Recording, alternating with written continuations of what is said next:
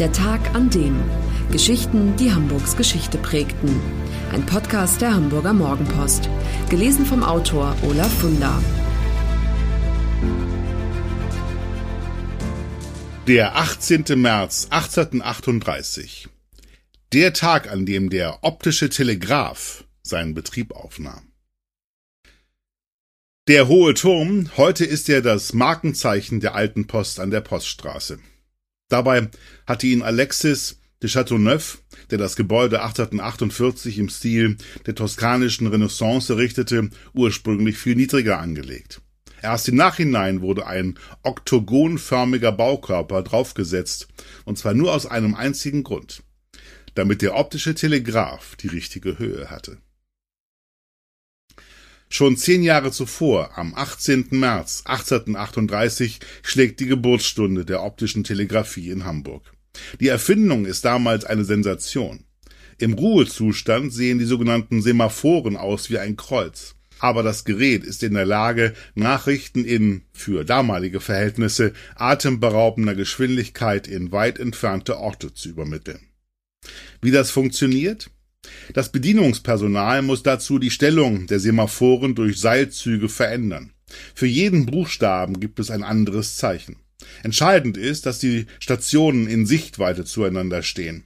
Wenn kein Nebel ist, dauert die Übertragung einer Nachricht von Cuxhaven bis zur alten Post in Hamburgs Altstadt ein bis zwei Stunden. Die Geschichte der optischen Telegrafie in Hamburg beginnt 1835. Der Altonaer Weinessigfabrikant Johann Ludwig Schmidt wittert ein gutes Geschäft. Er weiß, dass die Hamburger Räder daran interessiert sind, frühzeitig zu erfahren, welche Schiffe bei Cuxhaven in die Elbe einlaufen. Ein Schiffsmeldedienst würde ihnen genügend Vorlauf geben, schon mal alle Vorbereitungen für die Entladung und die Lagerung der Güter zu treffen. 1837 beginnt Schmidt mit dem Bau der Linie. Die Stationen Cuxhaven, Otterndorf, Dobrock, Hechthausen, Stade, Schulau und Blankenese werden noch im selben Jahr fertig. In jedem dieser Orte werden Semaphoren auf hohen Gebäuden oder Kirchen angebracht. Am 18. März 1838 steht schließlich auch die Verbindung bis Hamburg, zunächst allerdings nur bis zum sogenannten Baumhaus im Hafen. Die Verlängerung bis zum Stadtpostamt der heutigen Alten Post erfolgt erst 1848 nach dessen Fertigstellung. Friedrich Clemens Gerke, der eigentlich Journalist, Schriftsteller und Musiker vom Beruf ist, wird 1841 Aufseher der Telegrafenlinie. Er sorgt dafür, dass Kinderkrankheiten behoben werden und der Betrieb wirtschaftlich wird. Keine einfache Aufgabe, denn die Sache ist personalintensiv. An jeder Station verrichten je zwei Personen Dienst. Der eine beobachtet die Gegenstation, der andere bedient die Flügel. Insgesamt müssen 32 Bedienstete bezahlt werden. Eine Goldgrube ist das Geschäft nicht. Viel weniger Räder als erhofft sind bereit, für die Schiffsnachrichten Geld zu bezahlen. Ein großer Segen ist die Technik aber doch. Vor allem 1842 beim Hamburger Stadtbrand.